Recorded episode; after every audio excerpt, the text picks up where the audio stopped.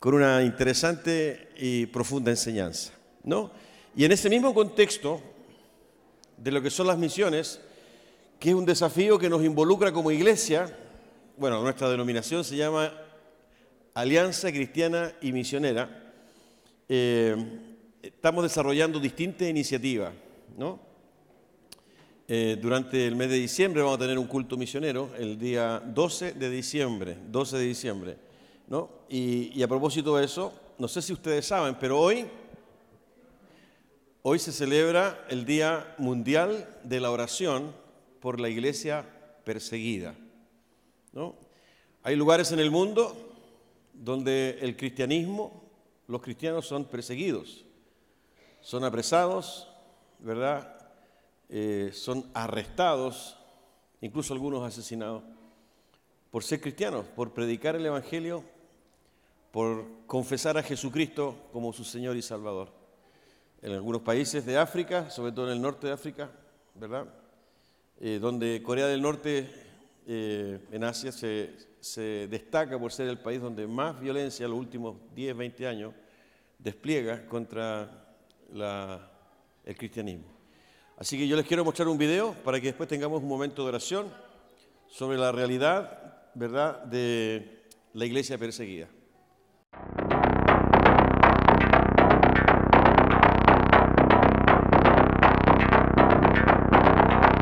2021, el número de cristianos perseguidos aumentó una vez más. Actualmente, al menos 340 millones de cristianos son perseguidos en todo el mundo. Esto representa mucho más que la población total de países como Brasil o Estados Unidos, y sin embargo, ellos permanecen invisibles y desconocidos para la mayoría. Ante esta realidad, Puertas Abiertas presenta la Lista Mundial de la Persecución 2021, un ranking que identifica los 50 países más hostiles para los cristianos. Países que ya sea a través de estructuras políticas o discriminación, pretenden sacudir a la iglesia local y eliminar el cristianismo de su historia. Autoridades, familias y comunidades enteras presionan a los cristianos para que se rindan y desaparezcan. Este año, la lista presenta por primera vez solo dos niveles de persecución, extrema y severa. La pandemia ha aumentado la vulnerabilidad que los cristianos perseguidos enfrentan diariamente. En países como India, Pakistán, Bangladesh, Yemen y Sudán, el COVID-19 fue el catalizador de la represión de nuestros hermanos. A los cristianos de las zonas rurales a menudo se les ha negado la ayuda debido a su fe y se han quedado sin acceso a alimentos y medicinas. En América Latina, los grupos del crimen organizado han consolidado su control a través de las restricciones de la pandemia. Los líderes cristianos que no cumplieron los deseos de tales grupos fueron amenazados, agredidos o incluso asesinados. Con eso, México vuelve al ranking. Nuevos países entraron en la lista 2021. Comoras, que negó la libertad de religión para sus ciudadanos, así como la República Democrática del Congo y Mozambique, que se han convertido en focos recientes de la violencia de grupos extremistas islámicos armados. Después de cinco años, Nigeria ha vuelto al top 10 como el país más violento para un cristiano. Grupos extremistas como Boko Haram y los ganaderos Fulani continúan atacando, secuestrando y abusando de los cristianos, especialmente de mujeres y niños, con total impunidad.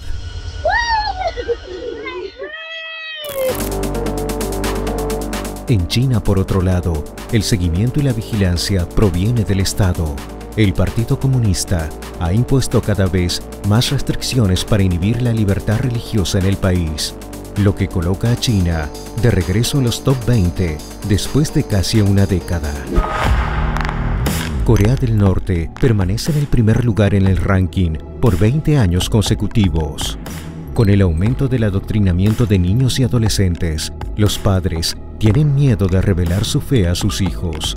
Al ser descubiertos, pueden ser enviados a campos de trabajos forzados o incluso asesinados junto con su familia. Hay muchos otros países en esta lista y para ellos la persecución no cesa. Pero la luz de Cristo brilla entre los suyos y el Evangelio también. Aunque la presión es cada vez más fuerte, nuestros hermanos desafían las leyes y el peligro diario que representa caminar con Jesús. Hacemos un llamado a la Iglesia de Cristo en toda América Latina para abrir los ojos, conocer y apoyar a nuestros hermanos perseguidos en todo el mundo. Abre los ojos a la realidad de la persecución.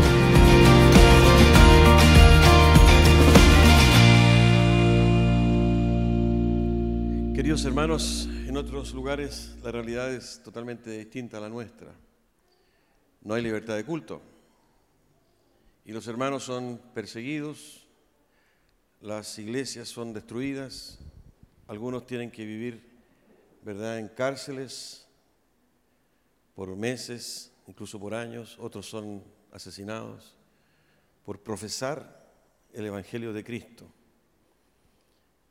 Demos gracias a Dios porque en nuestro país aún hay libertad de culto y porque tenemos la posibilidad de construir estas instalaciones que son cómodas, amplias, pero no es la misma realidad en muchos de estos países. Corea del Norte es el que lidera ya por varios años como el país más represor de la, de la fe cristiana. ¿no? Ustedes vieron que muchos se concentran en el norte de África.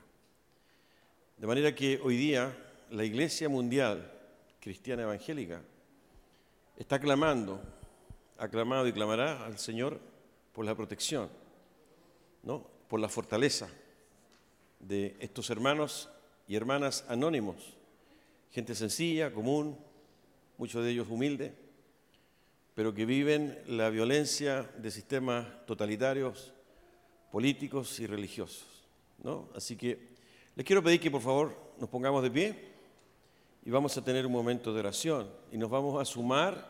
Yo les ruego que ustedes lo mantengan permanentemente en oración por la vida de estos millones de hombres y mujeres absolutamente desconocidos, pero que tienen su fe puesta y sus ojos en Jesucristo. ¿no? Y a pesar de la violencia, de la amenaza, ellos no dejan de proclamar y adorar al Dios de la creación, a Jesucristo nuestro Señor. Acompáñenme a orar, por favor. Señor, en el nombre de Jesús, como iglesia tuya, Señor, en este lugar, nos sumamos, Señor, al clamor de muchos millones de hermanos que en el día de hoy claman a tu presencia, Señor, por tus hijos, nuestros hermanos, que en distintos lugares del planeta, Señor, sufren la violencia, sufren la represión, Señor, por profesar tu evangelio por creer en Jesucristo, por proclamar, Señor, tus, tus enseñanzas, tu palabra. Dios Santo, en el nombre de Jesús, tú sabes dónde están, tú sabes quiénes son.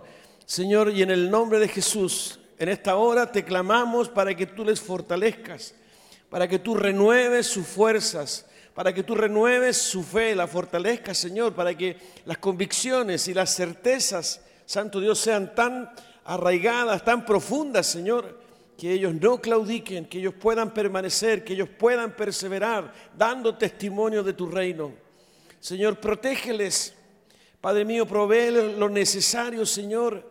Y ahí donde se hace presente la violencia, la muerte, Señor, que tu Espíritu Santo fortalezca y anime. Señor, tú los conoces, amado Dios, sencillos, humildes, anónimos, amado Dios pero que son víctimas, Dios mío, de una represión humana, Señor, de la intolerancia que desborda, Señor amado, la vida de los países, la convivencia, Señor, de las personas, Señor, y que divide ideológicamente y drásticamente, Señor, la convivencia. Por eso, Señor amado, oramos para que no desmayen, amado Dios, que puedan, en medio de toda esa desolación, Señor amado, de ese temor, seguramente que se cierne sobre ellos, puedan verte a ti. Amado Dios, que estás con ellos. Tu palabra lo anticipó y nos lo ha dicho, Señor, que íbamos a ser perseguidos, que íbamos a ser discriminados. Señor, por eso ayúdanos y danos fuerza para entender, Señor, que es tu reino que se extiende, es tu palabra que se enseña y se predica. Señor amado, es, es la realidad de tu presencia, Señor, que entra en conflicto, en crisis con un sistema humano totalitario, Señor, violento, amado Dios, que, que, que, ama el poder y que obedece, Señor, amado Dios, a una lógica de tinieblas, Señor. Por eso, en el nombre de Jesús, oramos en el día de hoy por estos hermanos. Te rogamos por aquellos que están presos. Te suplicamos por aquellos que han sido, Dios mío, diezmados, por aquellos que han perdido sus familiares, porque en algunos de estos países ha sido una violencia, Señor, irreflexiva. Padre mío, el mundo te necesita. El mundo necesita el Evangelio. La paz de Cristo, Señor, la anhelamos de tal manera, Señor amado, que no solo en aquellos lugares, sino que incluso también en nuestro país, en este tiempo, Señor, en que estamos tan polarizados, Dios mío, en que en estas divisiones ideológicas Señor, ha transformado nuestra realidad, Padre Santo, a portas de procesos democráticos, Señor amado. Rogamos por la paz. Señor, rogamos por la reconciliación. Y ayúdanos a nosotros, Padre Santo, como pueblo tuyo, a liderar, Señor, amado Dios, este desafío. Entendiendo, Padre mío, que, que tú, Señor, irrumpiste en nuestra vida, transformaste nuestro corazón, Padre Santo, y hoy día somos testigos somos embajadores, somos hijos tuyos, Señor, que proclaman la esperanza de tu amor, de tu gracia y de tu misericordia. Gracias, Señor, bendecimos tu nombre, oramos en Jesús. Amén. Amén. Que el Señor les bendiga. Tome asiento, por favor. Y finalmente, ¿verdad? Quiero compartir con ustedes otra forma y otra estrategia que la iglesia de Dios tiene para compartir el Evangelio. Porque lo que estamos viendo y lo que hemos hablado ahora tiene que ver con esta, eh, este anhelo de, congregarse, ¿no? de escuchar palabras, de cantar alabanza al Señor, eh, de orar los unos por los otros, ¿no? que es normalmente las prácticas eh, religiosas. Pero también hay otras estrategias que Dios le ha dado a la, iglesia para compartir las verdades del Evangelio.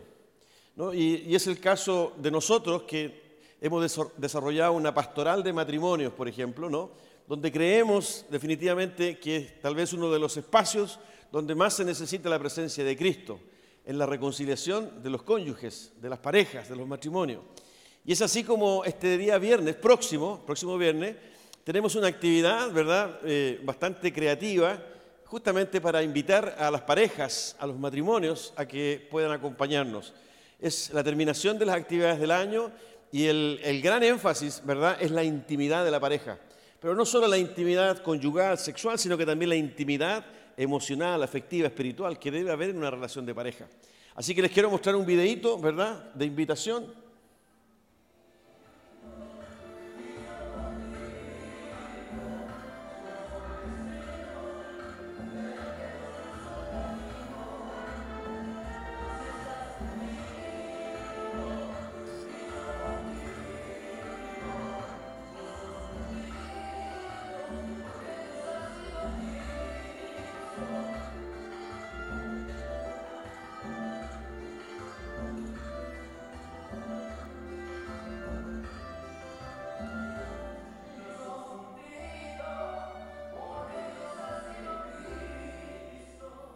Ahí están.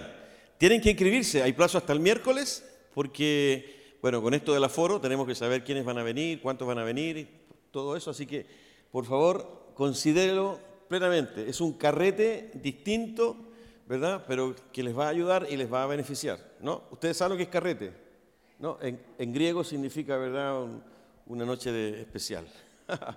les quiero presentar a Cristian y Claudia, ellos están atrás, ¿por qué no se ponen de pie, Cristian y Claudia? Porque para inscribirse conversen con ellos, ¿no? Si se dan vuelta, claro, con la, mascarilla, pero ellos lideran el taller junto con Albeiro y Jenny, ¿verdad? La pastoral de matrimonio. Y se inscriben con ellos, por favor, a la salida. ¿Ok? Que el Señor les bendiga, estamos en la lucha, así que no se olviden de este espacio distinto, pero que trae, ¿verdad?, la bendición de la semilla del Evangelio, la reconciliación, la paz, la nueva, la nueva creación, el nuevo matrimonio. ¿Ok? Bien, hermanos míos, dicho esto, quisiera que me acompañaran la reflexión de hoy día. Como ustedes saben, los que han venido más frecuentemente estos últimos domingos, estamos eh, situados en la carta de Pablo a los hermanos de la ciudad de Éfeso. ¿no? Eh, y nos hemos detenido ahí porque eh, hay mucha similitud, ¿verdad?, en lo que estaba viviendo la congregación de Éfeso. Estoy hablando, ¿verdad?, de hace muchos años atrás. Entre paréntesis, ¿cuándo fue escrita esta carta? ¿En qué año? El año 60 después de Cristo. Imagínense, estamos en el 2021 y más o menos en esa época se escribió esta carta, y la escribió Pablo, ¿verdad? Cuando él estaba preso en Roma. ¿no? Y, la escribió a la ciudad de Éfeso por cuanto él tenía una, una relación afectiva con, con, la iglesia en Éfeso. ¿no? Había una, una, relación estrecha por cuanto Pablo estuvo tres años, ¿verdad? Y fundó la iglesia en Éfeso. Y estuvo tres años enseñando, predicando, de manera que había un vínculo muy especial de él con sus hermanos en, Éfeso. Éfeso era la capital de la provincia de Asia, y en la época de Pablo tenía más o menos 250.000 habitantes. Era una ciudad importante, estaba en una carretera, ¿verdad? De, una carretera romana, era capital de la provincia de, Asia, y había mucho comercio, era una, ciudad cosmopolita, ¿verdad? Con, mucha actividad comercial, pero también ¿verdad? con paganismo, idolatría. Como les he dicho en anteriores ocasiones, se ubicaba ahí el templo a la diosa Diana, la diosa de la fertilidad, de manera que había un culto pagano, ¿verdad? Idólatra, por supuesto, que consideraba incluso la prostitución de sacerdotal, ¿no? Pero también había problema con la hechicería, mucha hechicería, ¿verdad? Eh, ustedes pueden encontrar mayores detalles y antecedentes en la misma Biblia, en el capítulo 19 de Hechos. Entonces, la similitud con nosotros, ¿verdad?, es absolutamente la, condición de la ciudad, una ciudad, ¿verdad?, con, esa actividad, con ese dinamismo y con esa actividad, con, una iglesia, ¿verdad?, que, era joven, pero que estaba sufriendo la presión, ¿verdad?, de, su entorno, esa presión cultural y social.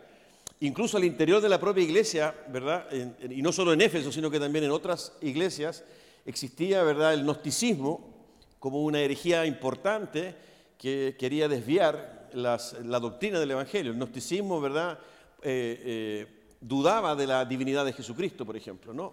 de hecho, la negaba. Pero también el judaísmo, ¿verdad? Como una expresión eh, adicional del sacrificio de Cristo. Los judaizantes señalaban de que no bastaba con creer en Jesucristo, sino que además había que cumplir con ciertos ritos, ¿verdad?, que estaban en el Antiguo Testamento, como por ejemplo la circuncisión, ¿verdad? O, el respetar y considerar ciertas fiestas religiosas, el abstenerse de ciertos alimentos, eh, que eran las convicciones de la religión judía.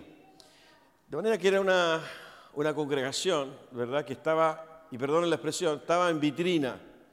Y Pablo quería animarlos, Pablo quería, ¿verdad?, eh, fortalecerlos. Y lo que hace Pablo, escribe esta carta, ¿no? estos seis capítulos, porque es una carta muy breve, donde en los primeros tres capítulos es, él hace un resumen de lo que es el Evangelio. Y es eso lo que hemos estado viendo, ¿no? Pero los últimos tres capítulos, ¿verdad? Él señala de manera concreta lo que significa el Evangelio. El gran énfasis de la carta es la nueva humanidad, ¿no? La nueva creación, la nueva sociedad que Dios ha creado y está creando en Cristo, ¿no? Hoy día vamos a ver un aspecto importante de este concepto que acabo de señalar. No, pero, Pablo se encarga de que los hermanos en Éfeso, y por eso que ha sido relevante adentrarnos en esta carta, que no, estamos en presencia de un conocimiento intelectual, de una nueva doctrina filosófica, ¿verdad?, que se radica solamente en la mente y que de alguna manera me permite tal vez comprender eh, cierta realidad. Pablo señala que el conocimiento y la relación con Cristo ¿no? definitivamente cambia y transforma a la persona. Ya el, hecho de relacionarse con Cristo, el hecho de creer en su sacrificio vicario, ¿verdad? Inmediatamente genera una nueva persona. Y, y, por generar una nueva persona, dice Pablo, su vida, la vida de esa persona debe ser distinta. No puede seguir siendo la misma vida. Por eso que habla de la nueva creación, ¿no? Y los ejemplos que plantea Pablo en estos últimos tres capítulos son ejemplos potentes, poderosos. Plantea, por ejemplo, el matrimonio, ¿no? y lo plantea de manera absolutamente directa, señalando que el nuevo hombre y la nueva mujer no pueden vivir la misma calidad de relación de pareja que tenían antes de conocer a Jesucristo. ¿no? La relación de padres con hijos, una vez conociendo a Cristo, no podía ser la misma que se tenía antes de conocer a Cristo. ¿no? Entonces, la verdad que no, es, una carta ¿verdad? que combina lo, teórico, por decirlo de alguna manera, con lo práctico. ¿no? Y en el día de hoy yo quiero seguir eh, avanzando en el capítulo 2. ¿no? El, domingo pasado y antes pasado estuvimos en la primera parte del versículo 1 al versículo 10, donde Pablo ¿verdad? Les, dice a, los hermanos en Éfeso, ustedes antes estaban muertos, ustedes antes eran esclavos Ustedes antes, ¿verdad?, estaban condenados y estaban incluso bajo la ira de Dios. Y a continuación le dice, pero Dios, ¿verdad? Los, los llamó, los resucitó, pero Dios les dio vida en Cristo. Esto se lo comparto a modo de resumen, porque precisamente ese es el lenguaje, ¿verdad?, que ocupa Pablo para mostrar el contraste y para mostrar la radicalidad de la obra de Dios en la vida de una persona, de un hombre o de una mujer. Pablo está señalando que nada vuelve a ser lo mismo. Incluso, ¿verdad? Conversábamos el domingo pasado de que este es el concepto de salvación, pero que es un regalo de Dios, dice Pablo. Es a propósito de su gracia. No depende de ustedes, les, escribe Pablo. Esto es algo de Dios, es un regalo. No sé si se recuerdan. Y el último versículo, el versículo 10 del capítulo 2 de, Éfeso, el domingo pasado, es, somos hechura suya, creados para buenas obras, las cuales Dios preparó de antemano para que anduviésemos en ella. ¿No? Eso, es, es finalmente lo que Pablo aborda, es decir, creados de nuevo, somos una nueva creación y eso ha sido posible solo por la gracia de Dios y es un regalo de Dios para ustedes. No tienen que hacer nada, solo creer en Jesucristo, en la sangre de Jesucristo. Y si ustedes creen en la sangre de, Jesucristo, ¿verdad? Hay un fenómeno sobrenatural, poderoso, que depende de Dios, que los transforma y los engendra a una nueva dimensión, la dimensión espiritual, de modo que ustedes son una nueva creación y por ser una nueva creación, hay obras que Dios tiene preparado de antemano para que ustedes las ejecuten. ¿no? Eso es lo que le está diciendo Pablo a los hermanos en Éfeso. Y como nosotros lo tenemos claro y no tenemos necesidad de que se nos recuerde, yo se los comparto, ¿verdad?, para que ustedes les cuenten a otros. no, no es así, hermanos. Esa palabra está vigente también para nosotros. Una de las cosas que yo he planteado estos domingos, ¿verdad? Esa tendencia nuestra a querer devolverle a Dios de alguna manera lo que Él ha hecho por nosotros.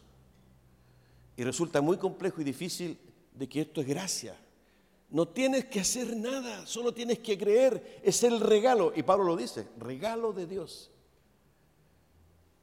Y eso es un aspecto no menor, porque de alguna manera me mantiene, ¿verdad?, en un estatus que no me permite disfrutar de un regalo que me han dado.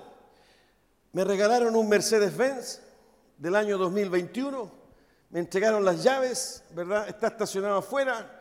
No sé mucho de autos, así que no les puedo decir qué modelo, Pero yo no lo quiero usar porque me cuesta entender que ese auto que vale, no sé, 40 millones de pesos o más, no sé, sea mío. Y que me lo están regalando y que yo no tengo que hacer nada algo está mal acá. Y yo no logro, ¿verdad?, disfrutar de un regalo que se me está dando. Incluso cuando abro el auto, me siento y lo conduzco, ¿verdad? Siento que me siento incómodo, me siento mal. No, sabes que yo te lo puedo pagar en cuotas de mil pesos, no sé, por, de aquí a incluso mi, mi próxima generación, digamos, ¿no? Porque no lo puedo pagar, pero me aseguran que es mío. Es tuyo. Perdonen el ejemplo, a lo mejor es muy, es muy burdo. Pero ese es el problema, ¿verdad?, que había en los hermanos en Éfeso y en nosotros. La salvación, la relación con Dios, pasa por tu fe en Jesucristo. A continuación, ¿verdad? La segunda parte, y es lo que quiero compartir con, hoy, con ustedes hoy, ¿verdad? Eh, es lo que, lo que Pablo eh, empieza a desgranar, ¿no? Empieza a desgranar. Es decir, a reconocer que la iglesia de Éfeso, por ejemplo, está conformada por hermanos que no son judíos. Y él expone una idea potente. Leamos, por favor, eh, el texto que va del versículo 11 al 22.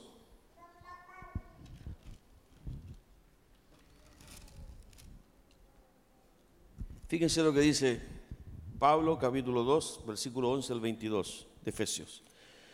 Por lo tanto, recuerden ustedes los gentiles de nacimiento, los que son llamados incircuncisos por aquellos que se llaman de la circuncisión, la cual se hace en el cuerpo por mano humana.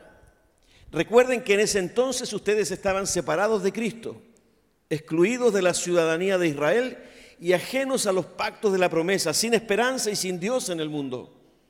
Pero ahora en Cristo Jesús, a ustedes que antes estaban lejos, Dios los ha acercado mediante la sangre de Cristo. Porque Cristo es nuestra paz.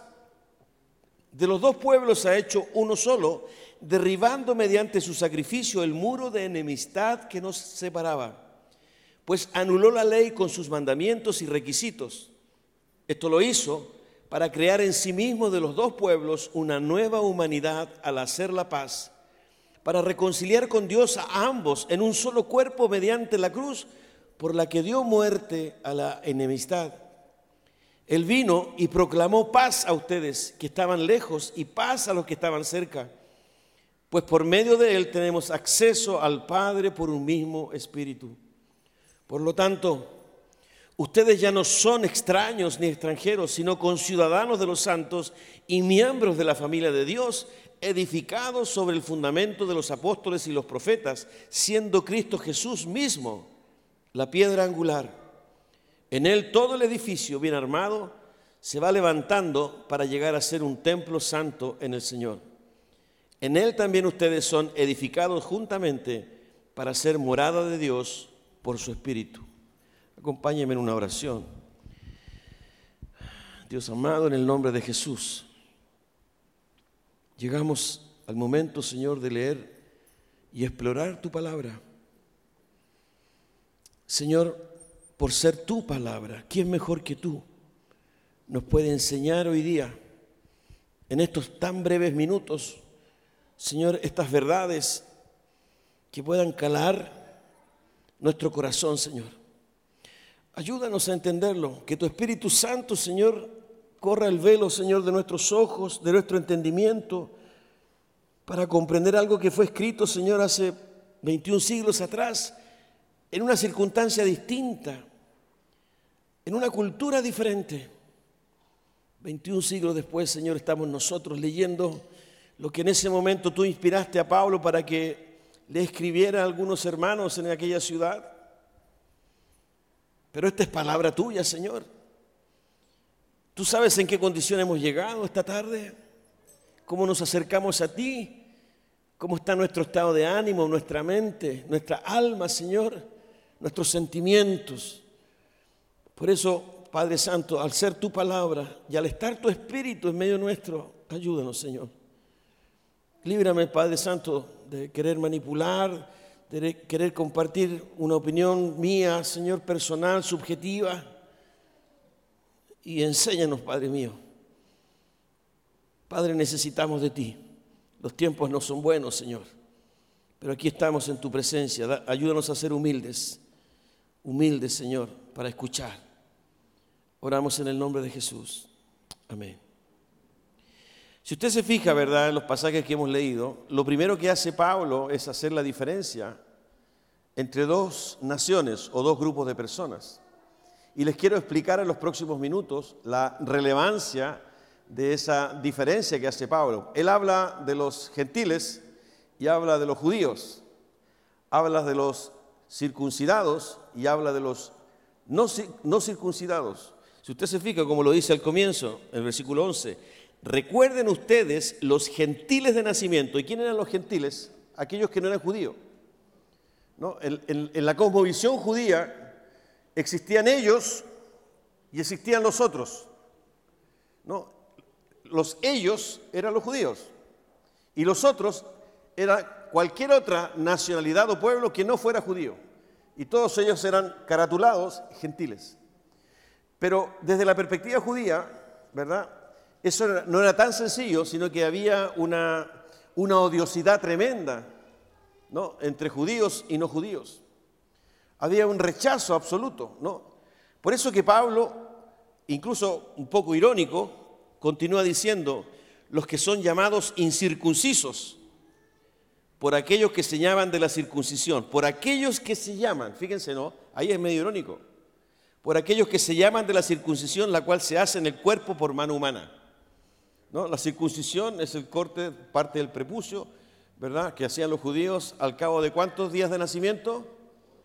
Al cabo de ocho días de nacimiento, ¿no? Y esa circuncisión era la señal, ¿verdad? Del pacto, del antiguo pacto, de la promesa de Dios para con Israel. Por consiguiente, ¿verdad? Tenía una connotación espiritual profunda. Ustedes los incircuncisos son paganos, están alejados de Dios. Ustedes no están en los planes de Dios. Ustedes son malditos, son perros. Incluso los judíos trataban de perros, a los gentiles. Un judío no entraba en la casa de un gentil, de un no judío. Esa diferencia, ¿verdad? Era irreconciliable, absolutamente. Incluso si usted me acompaña al texto que estamos eh, leyendo, dice en el versículo 12, recuerden que en ese entonces ustedes estaban separados de Cristo, excluidos de la ciudadanía de Israel y ajenos a los pactos de la promesa. Y miren lo que dice, ¿no? La afirmación audaz, sin esperanza y sin Dios en el mundo. Ustedes eran unos parias, Incluso había algunos dichos judíos que señalaban que los gentiles estaban, ¿verdad?, para combustible en el infierno. Esa era la, expresión. Y mire, les quiero mostrar algunos versículos en la Biblia, ¿verdad?, para, para que ustedes vean cómo esta, esta odiosidad, ¿no?, irreconciliable se hacía presente en la vida. Es decir, no estamos hablando, ¿verdad?, de un concepto ideológico, ¿no? donde habían opiniones distintas. No, aquí estamos hablando de un concepto ideológico religioso profundo que marcaba la vida de las personas en sus relaciones. ¿Cómo está pasando hoy día? Usted se da cuenta el peso, ¿verdad?, de las diferencias religiosas, ideológicas, políticas, como estamos hoy día. Un país absolutamente polarizado y dividido. Sectores, ¿verdad?, irreconciliables por un lado y por el otro, tratando de mantener vigente, ¿verdad?, ciertas convicciones y ciertas certezas, donde uno no puede acercarse al otro, donde uno no le cree al otro, y donde uno, ¿verdad?, espía al otro precisamente para denostar, para destruir. Eso divide la sociedad, divide la familia, divide la iglesia, divide las comunidades, divide nuestro matrimonio divide, ¿verdad?, la intimidad de un hogar. Porque esas divisiones y odiosidades, ¿verdad?, se plantan y se siembran en el corazón, en nuestros sentimientos, en nuestra razón, en nuestra voluntad. De manera que ya no solo tienen una connotación ideológica, de idea, de razón, sino que además impregna, influencia y contamina nuestros sentimientos. Llegando incluso, ¿verdad?, a través de estas diferencias, a tener odio por aquellos que no piensan ni ven la realidad como yo la veo. Y no tengo problema ni tengo ningún remordimiento, ¿verdad? Si yo además ejerzo violencia sobre aquellos que piensan distinto a mí. Eso es lo que está pasando hoy día en nuestro país y yo diría en muchos otros países. Esa división, ¿verdad? Violenta, agresiva, que es capaz de matar en el caso, ¿verdad?, de los primeros siglos, existía, ¿verdad?, esta, esta odiosidad. Y miren, leyendo en el capítulo 10 del libro de los Hechos, el relato que nos hace la Biblia sobre la conversión de un centurión romano, fíjense lo que nosotros encontramos. y que de alguna forma avala lo que les estoy diciendo. En el capítulo 10 de Hechos, versículos 44 al 47, mientras Pedro estaba todavía hablando, estoy leyendo Hechos 10, versículo 44 al 47, mientras Pedro estaba todavía hablando, el Espíritu Santo descendió sobre todos los que escuchaban el mensaje. Los defensores de la circuncisión que habían llegado con Pedro se quedaron asombrados de que el don del Espíritu Santo se hubiera derramado también sobre los gentiles, pues los oían hablar en lenguas y alabar a Dios, y entonces Pedro respondió, ¿acaso puede alguien negar el agua para que sean bautizados estos que han recibido el Espíritu Santo lo mismo que nosotros? ¿Dónde estaba hablando Pedro? Estaba hablando en la casa de Cornelio. ¿Y quién era Cornelio? Cornelio era un centurión romano, ¿verdad? Pudiente, un hombre temeroso de Dios, a pesar de no ser judío, a pesar de estar ajeno y lejos de las promesas de Dios, de acuerdo a lo que señalaba Pablo hace un momento, sin embargo, él buscaba a Dios y tuvo una visión. Se le apareció un ángel y le dijo, mira, lo que tú tienes que hacer es mandar a buscar a este hombre, a Pedro, y él te va a explicar y él te va a enseñar y te va a mostrar algunas cosas. Y Cornelio, como era centurión romano, ¿verdad? Tenía criado, estaba su familia, en fin, mandó a buscar a Pedro. Entonces, cuando Pedro llega a la casa del centurión, por favor lean este relato, capítulo 10, porque es muy interesante y rico en detalle. Incluso Pedro lo primero que dice, mira, yo soy judío y yo no debería estar en, en la casa de un gentil, en la casa de acá. O sea, Pedro tenía que compartir el Evangelio, pero ya estaba incómodo porque judíos y gentiles no se tragaban ni se pasaban.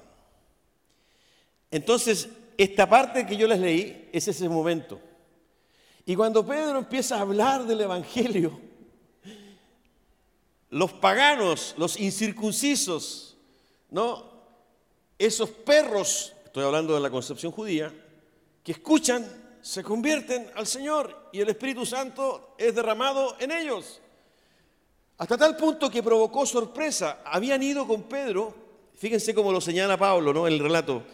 Los defensores de la circuncisión que habían llegado con Pedro se quedaron asombrados de que el don del Espíritu Santo se hubiera derramado también sobre los gentiles. ¿No? Los de la circuncisión. ¿No? Estaban pendientes, observando. En ese tiempo no existían los drones, ¿no? Así que estaban ellos ahí, si no habría habido un dron como los que hoy día ¿verdad? Siguen a los enemigos para saber dónde están, qué es lo que hacen, ¿no? Interfieren en los celulares y todo eso. Pero miren, en el capítulo siguiente, cuando Pedro regresa a donde los suyos, fíjense lo que, lo que pasa. Capítulo 11 del versículo 1 al 4. Los apóstoles y los hermanos de toda Judea, eran judíos, se enteraron de que también los gentiles, los no judíos, habían recibido la palabra de Dios. Así que cuando Pedro subió a Jerusalén, los defensores de la circuncisión lo criticaron, diciendo, entraste en casa de hombres y circuncisos y comiste con ellos. ¿Cómo se te ocurre? Si esos son paganos. Y entraste a la casa y además comiste con ellos. ¿Se dan cuenta, no? Y fíjense que habla incluso de los apóstoles. Es decir, era un tema, queridos, y perdonen, yo estoy haciendo un énfasis sobre esto para demostrarles, ¿verdad? Y hacer el contrapunto de lo que Pablo habla respecto del sacrificio de Cristo en la cruz, al reconciliar dos grupos irreconciliables, al traer la paz, ¿verdad? A dos grupos, ¿verdad? Que se odiaban. Y miren lo que sucede más adelante ahí mismo en el capítulo 11, pero ahora del versículo 15 al 18.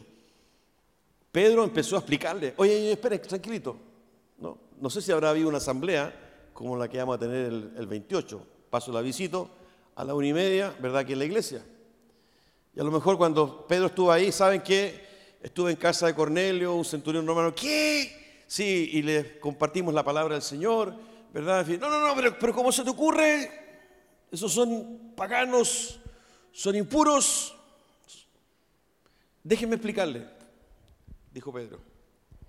Cuando comencé a hablarles, el Espíritu Santo descendió sobre ellos tal como al principio descendió sobre nosotros. Entonces recordé lo que había dicho el Señor. Juan bautizó con agua, pero ustedes serán bautizados con el Espíritu Santo.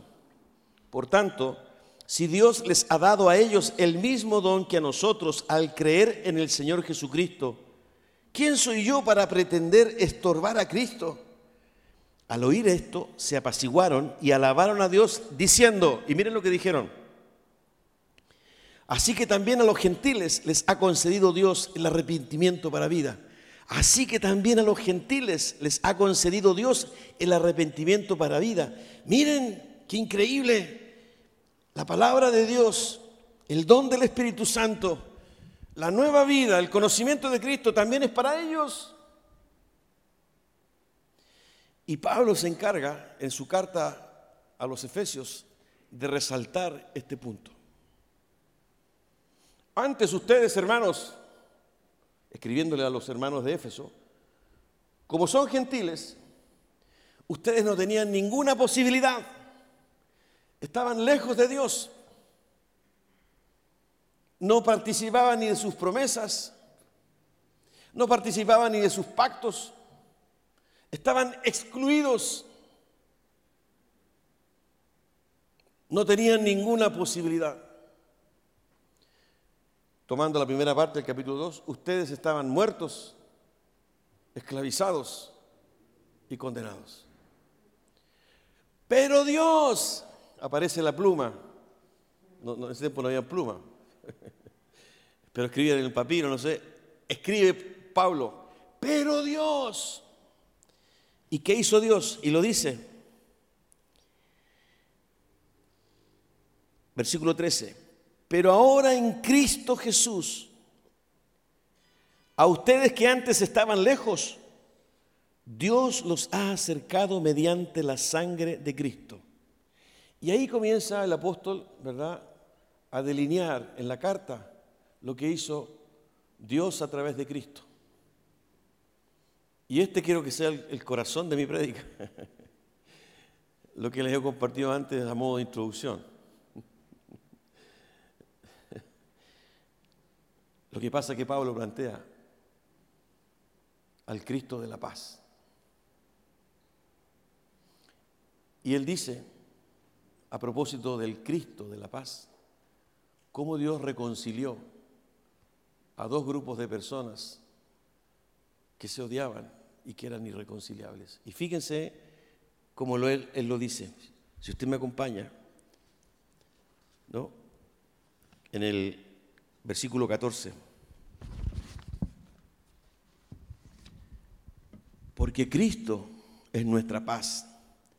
De los dos pueblos ha hecho uno solo,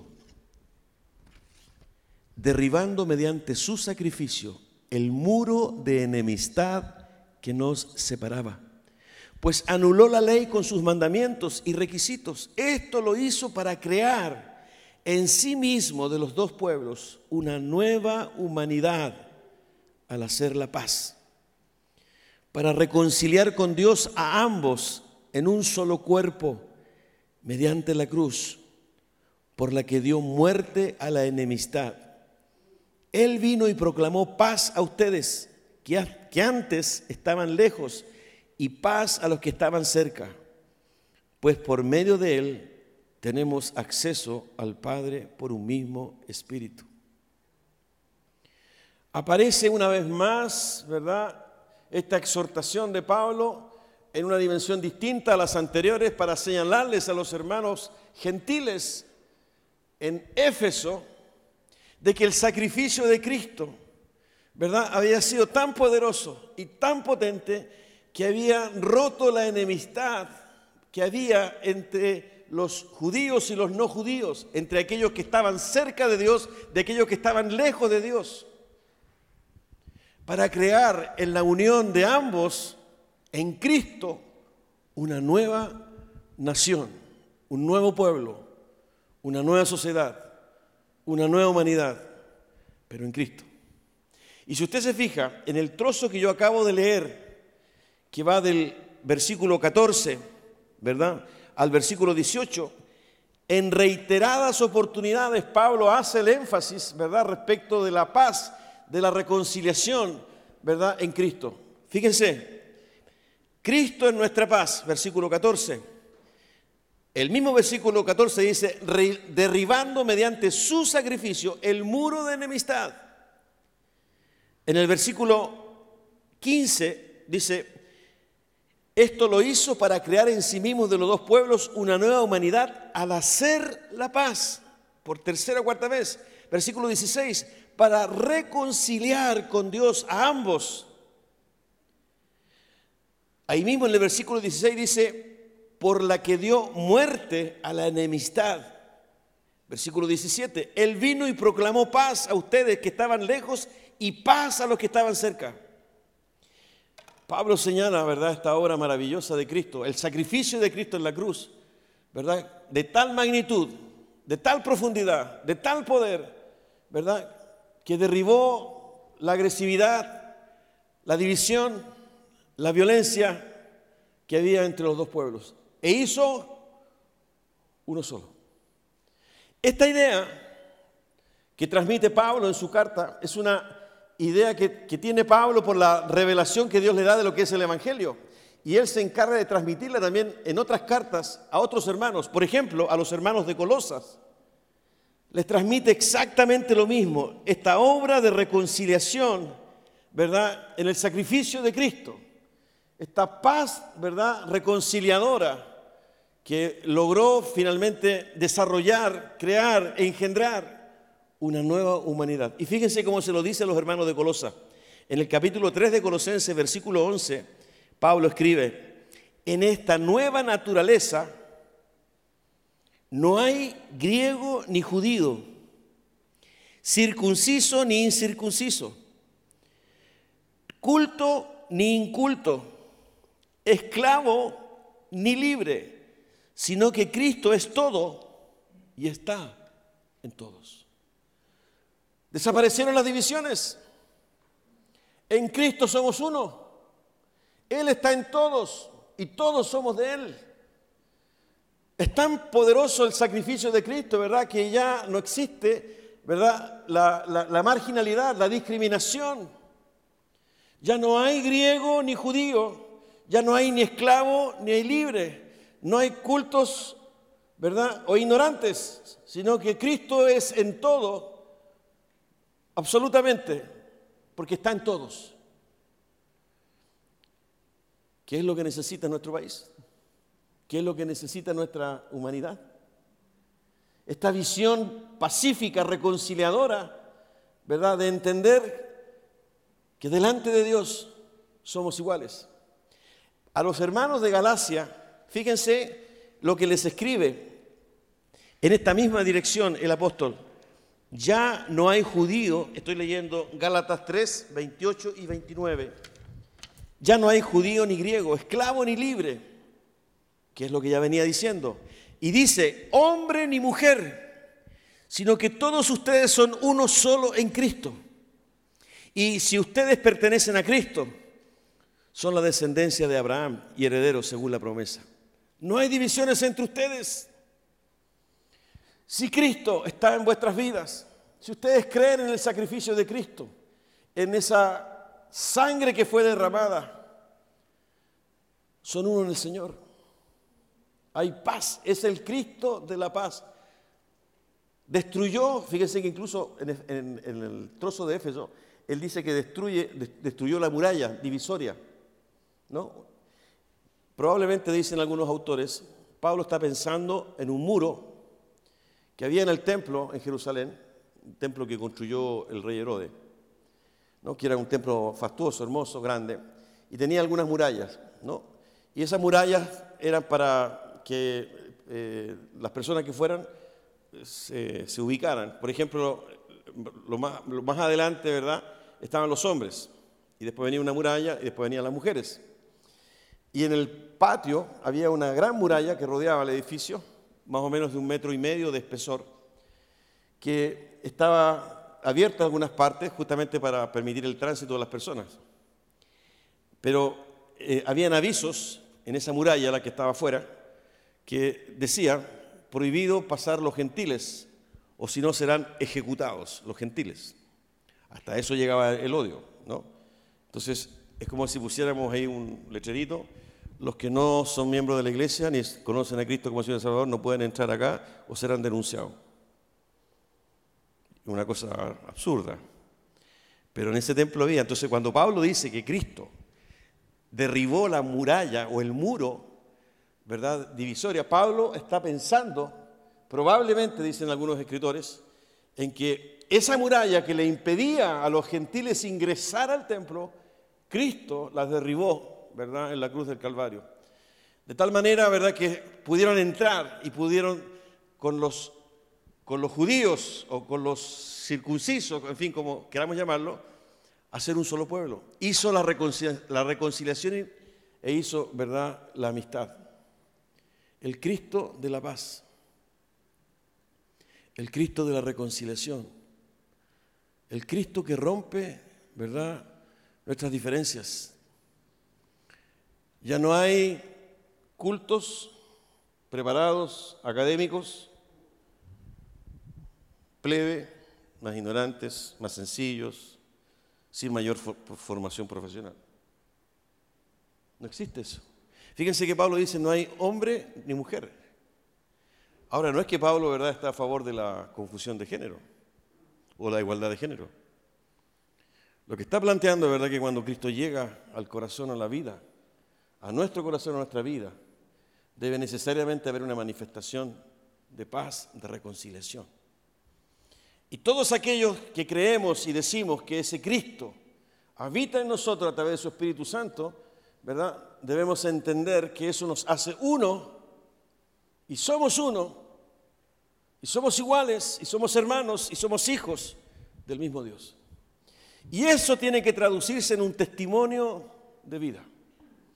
Por eso que cuando Pablo mira el matrimonio y ve la rencilla, ve la discusión, ve la rabia, ve la venganza, ve la desconfianza, ve el maltrato, ve la falta de respeto. Y después pregunta, ¿ustedes son cristianos? Y ellos responden, sí. No, no, no puede ser. Porque Cristo, que es nuestra paz, reconcilia nuestras vidas. Cristo, que es nuestra paz,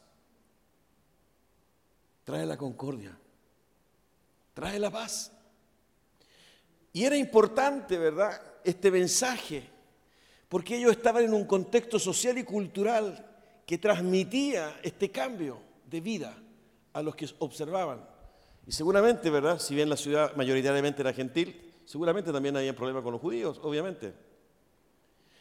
Tanto es, ¿verdad?, que el apóstol en este texto él llega a decir, ustedes ya no son extraños, en el versículo 19 del capítulo 2, ustedes ya no son extraños ni extranjeros, sino conciudadanos de los santos y miembros de la familia de Dios. Conciudadanos de los santos y miembros de la familia de Dios. De tal manera, ¿verdad?, que mi relación de pareja, al comprender esta realidad, yo debo entender que mi esposo o mi esposa, ¿verdad? Es mi hermano o es mi hermana. Y que estamos llamados a obedecer y a reconciliar nuestras posturas irreconciliables. Porque ambos estamos en la presencia de Dios. Ambos tenemos el Espíritu Santo de Dios. Ambos nos hemos acercado a Dios y Dios apareció en nuestra vida. Y ese mensaje potente, ¿verdad?, transforma nuestro testimonio delante de los demás. Porque yo ya no puedo mantenerme en ese silencio, ¿verdad?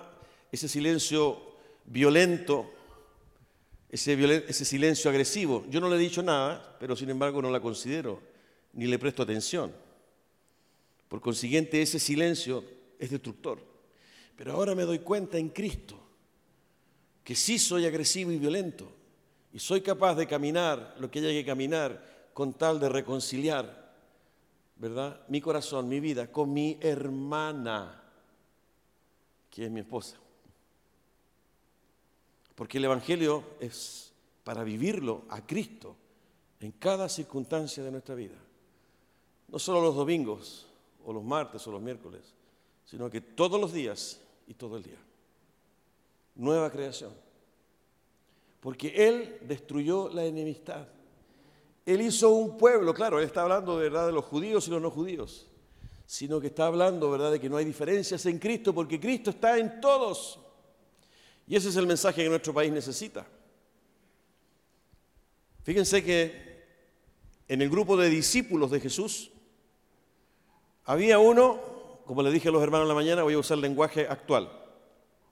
Había uno que era de extrema derecha. No quiero influir nada, ¿eh? por supuesto, nada. Pero ese de extrema derecha era un publicano, había un discípulo que era publicano. Y ese discípulo publicano, ¿verdad?, recogía los impuestos y de acuerdo a, la metodología de la, época, eran hombres que espiaban la vida diaria de las personas para cobrar impuestos. Como no existían las facturas ni las boletas, ¿verdad? Entonces la manera era la observación. Entonces cuando había alguien en la cuadra que mejoraba su ingreso y se notaba, ¿verdad?, un incremento, porque cambió el burro, el burro era más joven, ¿verdad?, que el burro anterior,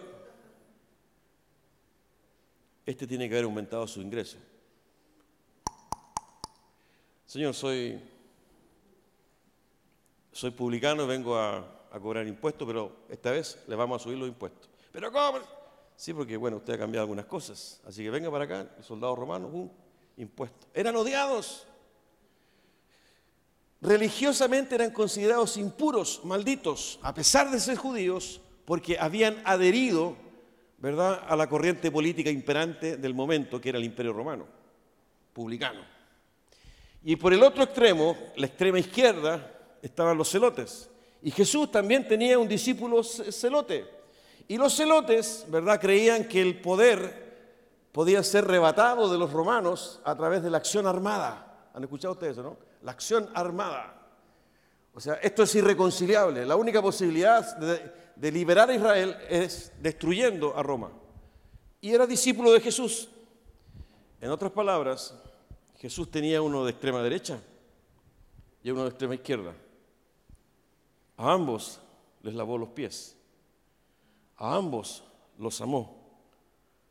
A ambos los llamó a participar en la extensión de su reino, la predicación del Evangelio. Y no aparece en ningún relato de la Biblia, ¿verdad? algún problema, dificultad, violencia, agresión entre ambos. Cristo es nuestra paz. Cuando nos acercamos a Él, cuando le entregamos nuestra vida a Él, cuando creemos en Él, cuando nuestro anhelo es obedecerle a Él, aflora, ¿verdad?, por una, algo sobrenatural, por cuanto pone de su espíritu en nosotros esta reconciliación, esta misericordia y esta compasión. Entonces, con aquel o con aquella que yo tenía diferencias irreconciliables que me hacían ser agresivo y violento. Cambia. Y aparece la gracia, la misericordia y la compasión. Y soy capaz de dar los pasos necesarios para pedir perdón o para perdonar. De eso está hablando Pablo. Ustedes fíjense lo que eran antes, no podían. El odio los consumía, el rencor, la frustración. Mira lo que hizo Cristo. Él es nuestra paz. Por eso, hermanos, preguntémonos ahora al acercarnos a la mesa del Señor que vamos a pasar en este momento. ¿En qué condición está nuestra vida? ¿Cómo vivimos el Evangelio? Esta es una predicación más. Gracias, pastor. La verdad que estuvo un poco largo, pero me gustó. Así que nos vemos el próximo domingo. No sé si venga, porque ahora tengo que ir a almorzar. Chaolin. Chaolin significa nos vemos en coreano. Y vivo la semana como siempre la he vivido. No, no es eso, hermanos. Hay que reaccionar. Pablo comparte estas verdades y aborda ejemplos concretos porque espera la reacción de ellos. Anímense, renuévense, confiesen, reconcílense, reaccionen. Dios los llamó para algo distinto, especial. No se involucren, no se mezclen, tengan cuidado cómo viven. Ustedes conocen al Señor, conocen a Cristo. Él dio de su espíritu en sus vidas. No son cualquiera persona. Ustedes son conocidos, llamados por Dios desde antes de la creación del mundo. Y eres conocido, llamado por Dios con tu nombre. Y te consagró para Él. Eres de Él. De manera que hoy todo lo que tú vives tiene que ser, ¿verdad? Con una convicción, con una motivación, con prioridades distintas, porque eres una nueva creación, eres una nueva mujer, eres un nuevo hombre. Y allá afuera lo que se necesita es precisamente la esperanza de poder comenzar de nuevo. Dios te permitió comenzar de nuevo, de modo que si alguno está en Cristo, nueva criatura es. Las cosas viejas pasaron y aquí todas son hechas nuevas. Ese no es un, perdonazo corrupto como los que hemos conocido en nuestro país, sino que hubo alguien que pagó la deuda y ese fue Jesucristo. No quedó en el aire. Él llevó nuestra culpa, Él llevó nuestro remordimiento. Y lo que él, Pablo pide y quiere, crean eso, es el regalo de Dios. Pero tienes que vivirlo. No solo asumirlo acá en tu intelecto, sino que tienes que vivirlo. Y la manera en que lo vives, ¿verdad? Es en el día a día. Comenzando, ¿verdad? Por ti. Siguiendo por tu familia, tu esposa, tus hijos. En tu trabajo. Nueva creación.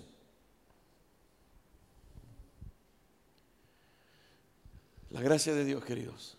Por eso yo les animo a pensar en qué condición están hoy día. Pablo dice en 1 Corintios capítulo 11, ¿verdad? Que al acercarnos a la mesa del Señor tenemos que meditar en nosotros para no hacer, ¿verdad?, de este, de este acto un desprecio por el sacrificio de Cristo. Lo dice en el capítulo 11. Examínese cada uno. Al tomar la copa y el pan, que podamos hacerlo en paz con Dios. Si tienes algo pendiente, si tienes algún sentimiento en contra de alguien, si hoy día tienes un desencuentro, ¿verdad? Incluso al interior de tu familia, dijiste algo, ofendiste, o en tu trabajo hay algo que no es correcto, tráelo a la presencia del Señor y haz un pacto con Él. Pero no trivialicemos, ¿verdad? Algo tan profundo como la cena que precisamente nos recuerda del sacrificio de Cristo en la cruz. No es una santa cena más. No es porque nos toca los primeros domingos de cada mes. Y cuando comas ese pan y bebas esa copa, lo hagas con gratitud. Señor, me hiciste una nueva persona. Gracias. Señor, reconozco que esto tengo pendiente. Te prometo que lo voy a solucionar. Te ruego tu ayuda. Cuando Jesús comió la última Pascua, capítulo 22 de Lucas, estaba todo preparado. Él sabía que en pocos momentos más lo iban a buscar para tomarlo preso y crucificarlo. Y si usted lee ese relato en el Lucas 22, él dice, no saben cuánto deseaba comer con ustedes esta Pascua antes de padecer. Es la última que voy a comer hasta que vuelva. Partió el pan, tomó la copa. Esto es mi cuerpo. Esta es mi sangre. La sangre del nuevo pacto. Del nuevo pacto eso es lo que vamos a hacer ahora. Y que parte de la enseñanza de Pablo a los hermanos en Éfeso. Mira lo que hizo y lo que es capaz de hacer el sacrificio de Cristo en la cruz. trae la paz, trae la reconciliación. No estoy hablando de religión. Esto no es un discurso canuto ni evangélico. Esto forma parte de la revelación de Dios, de la Biblia, las escrituras de Dios. Y es absolutamente transversal. Si tú estás en esa condición y crees en Jesucristo como Señor y Salvador, te animo a que te pongas de pie para participar de la mesa. Voy a pedir a mis hermanos que están comisionados para compartirnos el pan y el vino que pasen aquí adelante, por favor. Y si tú estás en condiciones de tomar la cena, pónete de pie en el lugar en que estás. Si tú has hecho de Jesucristo tu Señor y Salvador, si tú lo reconoces como Señor y Salvador, si tú le adoras, si tú le buscas, si tú le obedeces, puedes tomar la Santa Cena. Si estás bautizado, si estás en esa condición, ponete de pie.